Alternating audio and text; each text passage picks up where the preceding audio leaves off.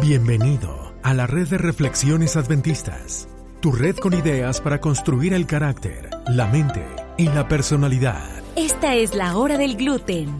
Y para compartir ideas ridículamente serias, se quedan con ustedes Dr. Dancy y Dr. Nard. Las ideas compartidas aquí no son consejo profesional. Estas solo reflejan una conversación amigable entre dos personas que no tienen más que hacer. Para cualquier molestia, consulte con su médico familiar.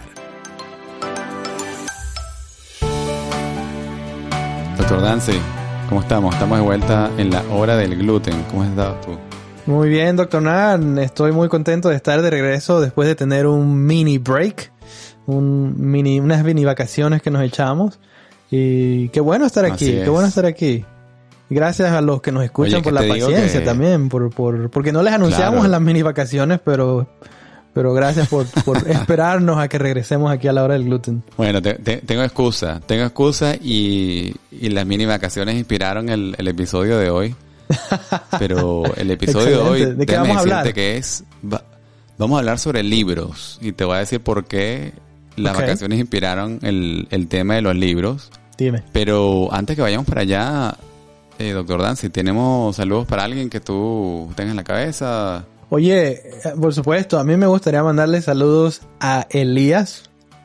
Eh, Elías nos escucha desde el norte de Queensland en Australia y, y yo espero que el gluten de hoy sea muy agradable para Elías. Te mandamos muchos abrazos y mucho cariño déjame decirte que yo creo que a Elías por ahí le gustan sus libros, le gustan los libros de, de cassowaries. Oh, wow. le encantan los libros de unos cassowaries. Para aquellos que nos escuchan dicen, ¿qué es un cassowary? Por favor, se lo escuchan, se lo miran, lo hacen un Google porque es un es un pájaro increíble, es un pájaro fantástico que hay aquí en Australia, yo creo que no en ningún otro lado. Así que vamos a ver. Oye, no creo, yo creo que sí es nativo de Australia yo y creo que no. muy interesante esos cassowaries donde vive Elías.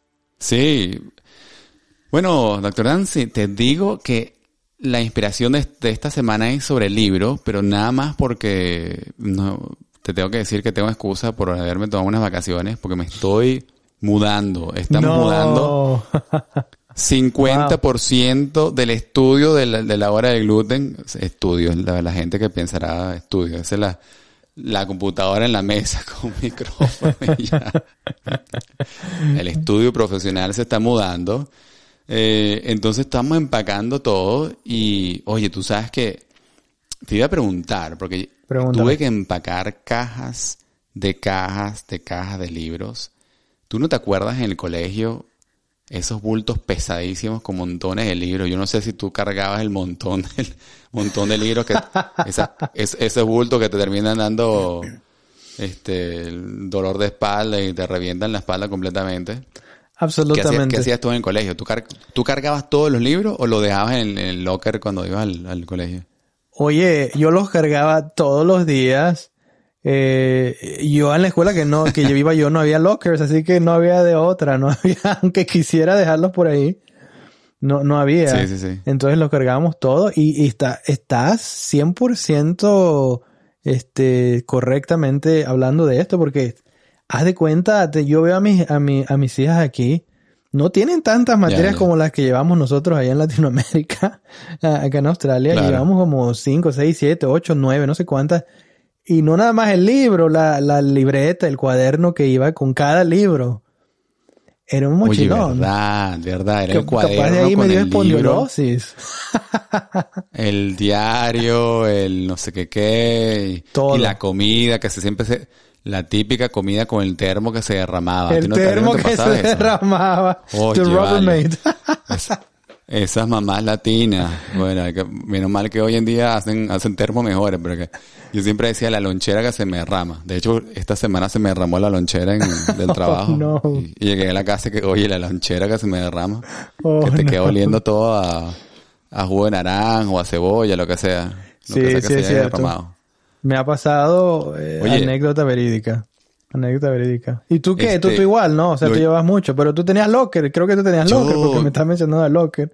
¿Lo dejabas allá No, o no, lo- no, no. Yo, yo no me acuerdo de haber tenido un locker. Yo, yo, yo me traía, de hecho, me traía el bulto lleno, la comida. Después tenía que si un- una caja para el arco del chelo, el chelo también, era un desastre, era una mudanza todos los días. No Así sé cómo, es. no sé cómo uno lo hace en realidad, Bueno, es pero oye, pero lo interesante, Ajá. Si yo te, si yo te preguntara, ¿qué libro tienes tú en la cabeza que tú dices, oye, qué libro tan especial? Pon- pon- vamos a ponerle, vamos a ponerle un libro que no sea religioso, porque yo sé que para, para ti, para mí, hay libros espirituales muy, muy buenos. Sí. Pero si fuera un libro no espiritual, un libro secular eh, cualquiera, ¿qué libro dices tú que es interesantísimo? Puede ser por lo viejo, puede ser por, por lo que tiene, Sí. por el contenido, cualquier cosa. ¿Qué, qué, qué te viene a la mente? Oye, me gustaría decirte que, que la Iliada de, o creo que es Homero el que la escribió, o no sé, o es Homero el que está en la Iliada, no sé, ¿Ah, en algo serio? así, súper literal, este, que me haga Nancy, un erudito, pero, pero la verdad es que no, porque no, educado. Porque no leído. Fíjate que he, he- he hablado de este libro antes en uno de los episodios. No sé si en el- la hora del gluten o en el gluten time, en el de inglés, pero a mí me llamó mucho, mucho la atención. Uno de mis libros ah, que me han gustado mucho es ese libro de ese Viktor Frankl, de el, Ajá, el Men in Search of Meaning, so, el hombre en busca del sentido. Y Ok, ok. y lo leí hasta la universidad, porque si te soy sincero, yo crecí sin leer muchos libros en, en, en mi escuela primaria y secundaria. En, allá en México eso no era muy fundamentado. Acá en Australia es muy impulsado. O sea, mis hijas han leído más libros de los que yo me he leído durante los primeros años hasta que yo llegué a la universidad. Y entonces fue en la Sí, universidad que empecé a leer libros de, de, de tapa a tapa. Pero ese fue. ¿Y, y tú qué? ¿Tú, tú, por, ¿Tú qué libro y por qué? Mira, yo no sé, hay, hay un libro que me regalaron aquí en Australia. Yo, yo la verdad de, de joven no era de libros, y tú tienes razón. No. Me dijiste que se la Ilíada. Oye, me- me- me- para aquellos que... Eh, Nomás lo dije para impactarte. Post-traumatic stress disorder, un PTSD que me entró y dije, me, me dio una sensación de, de tarea, de tener que hacer, entregar un assignment o algo así. Uy, no, qué, qué desagradable esa sensación. Pero, eh, no, mira, sabes que me regalaron un libro buenísimo Ajá. cuando estaba de estudiante y me dijeron, mira, no, este libro es buenísimo, es de medicina, es único. Oye, tú lo abres y tienen unos remedios, oye, pero eran libros de medicina, medicina, un remedios cómo curar Ajá. eh, dolor de garganta, por ejemplo. Entonces dice, Oh, wow. bueno, metes una cucharada con, oye, ¿con qué lo mezclaban? Con viruta de, eh, de café y Oh, wow. le echas querosén, algo así, querosén con viruta de café y te lo tragas. Queroseno. Ese era para dolor de garganta. Querosén, tragado. Entonces yo dije, pero que comiquísimo, porque te lo presentan de una manera tan, tan, tan profesional que tú dices, Wow. Claro, tú, tú puedes hacer eso y prenderle fuego y seguro que te quita el dolor de, de- de cabeza, de garganta y de todo, porque hasta ahí llegaste. Eso no. Pero ter- terrible, terrible. Bueno, la pregunta aquí Pero es- me gusta, me gusta, ¿Te gustó? no, me gusta porque me parece fabuloso ver cómo antes todo el mundo pensaba, no, no, no, no, es que esto es la verdad y así es como es. ¿Cómo mataban a la y, gente? y- y así como la gente pensaba que, que la, que la enfermedad estaba en la sangre. Entonces, para quitarle la enfermedad, ah, no, tenemos que Bleeding. cortarle las venas a la persona. Ya de bleeding, Y sí. y sí, o sea. Te desangraban. Y, y le dan bleeding y, Oye, pero y así que no, vamos a curarlo, claro. ahorita que me dices que te estás, litro número me dices 3, que te estás mudando, ¿te vas a llevar ese libro o lo vas a llevar para como leña? No, no, claro que me lo, doctor Dancy, claro que lo, claro que me lo llevo. Ah, ese- excelente. ese reliquia, reliquia. Lo que pasa es que como tengo tantas cajas, yo decía, oye, qué dolor de cabeza que debe ser mudar una biblioteca entera.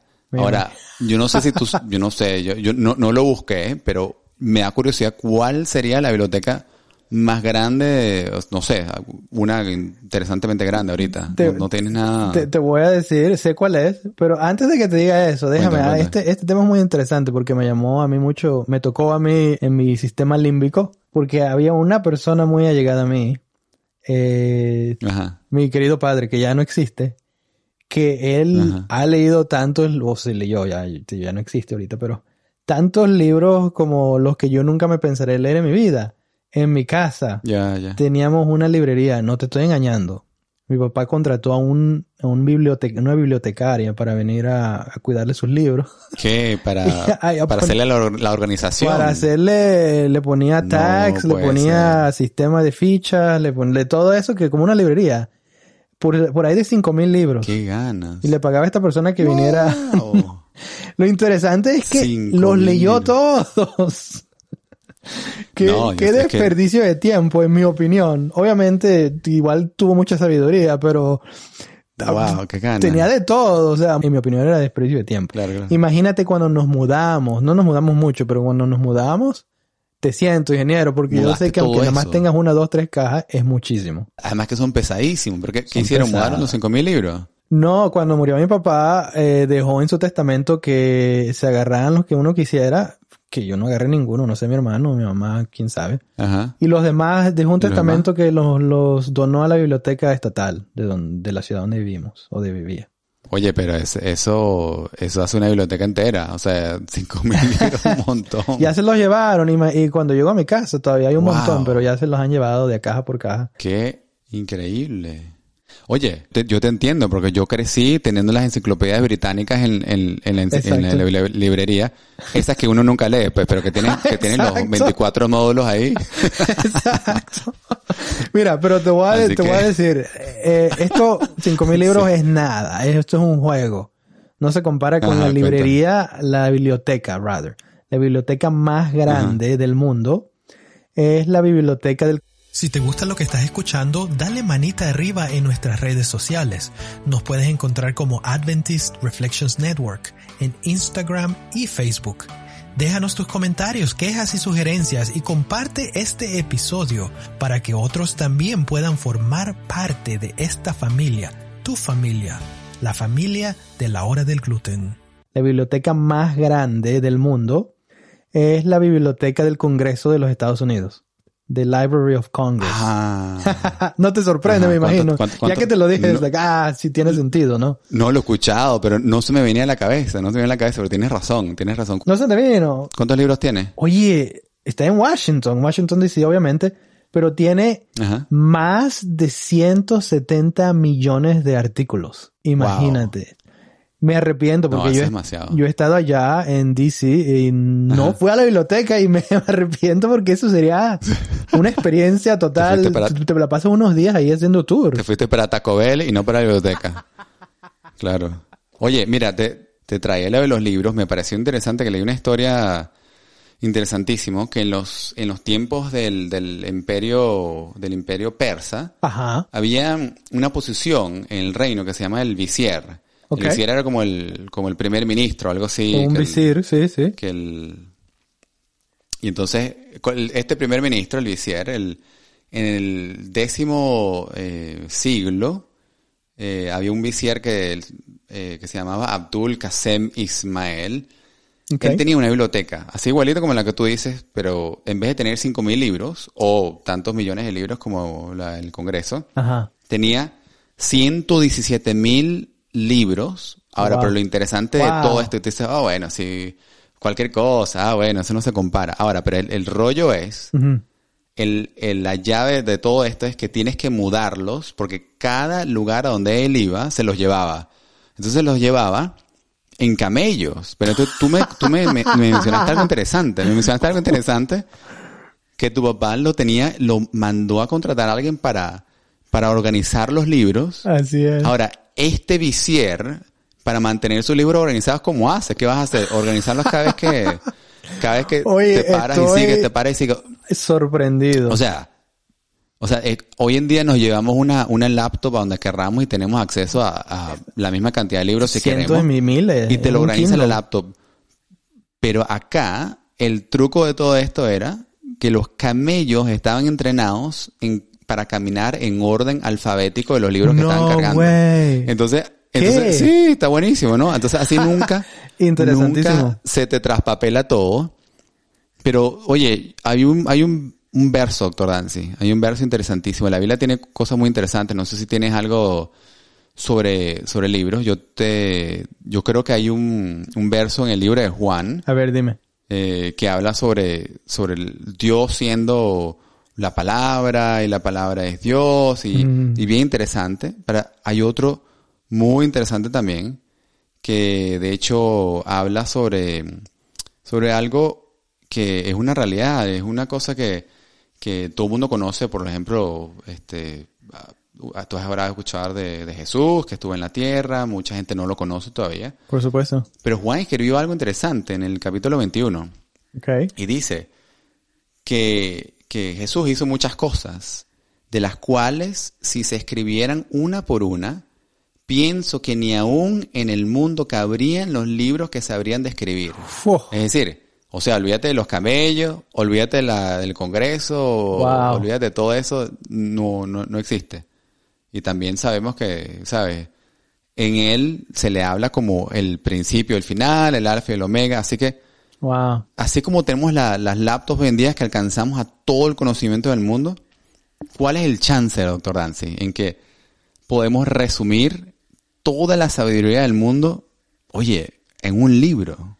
¿Qué libro cogerías tú? Si tienes que ir de supervivencia, te digo, dame el libro que tenga el alfa y el omega. Ah, Se los dejo de tarea a los que no entienden qué cosa es el alfa y el omega. es el alfabeto griego, el primero y el final. Ajá. Pero ¿qué libro escogerías tú que tuviera el alfa y el omega, que lo tiene todo adentro, pero que tienes todo resumido en un solo libro? Doctor Nat, si yo fuera a escoger un libro así, seguramente, sin ninguna duda, escogería la Biblia. La Biblia, la Biblia, la cual ha- interesante, ¿no? eh, la Biblia ha pasado por tanto y no se ha modificado Claro. desde que se, se ha escrito. Y tiene Así la sabiduría, tiene los principios y el final. Y lo que vendrá. Así es. Así es. Así que fíjate tú, bueno, se, lo, se los dejo a los, ah, a los que están escuchando y, oye, a la final, si tú quieres realmente tratar de, de tener todo en tu vida y tener todo el conocimiento en tu bolsillo, oye, te compras una Biblia, te compras una Biblia, la lees y no tienes que andar con 400 camellos entrenados para estar en orden alfabético. O, o te bajas la aplicación, pones en el, en el Google, en, el, en la tienda de, de Google Play o de, o de Apple y de, de los iTunes, Sí, te sí, bajas sí. una Biblia y listo, la traes por todos lados en tu bolsillo. Me parece interesante, Así me parece bueno, me parece súper recomendable esa aplicación y esa recomendación. La seguiré. Gracias por recomendar eso, doctor Nar. Fantástico. Doctor Dancy, nos estamos oyendo el siguiente episodio muy pronto. Vamos a tratar de, de tomarnos menos vacaciones. Vamos a ver cómo... Grabaremos, Si no, no- si no grabaremos pagan, mientras manejas Dancy. tu mudanza. Dale pues, con los camellos incluidos. Doctor Dancy, un abrazo, saludos a todos. Nos vemos en la próxima. Saludos, bye.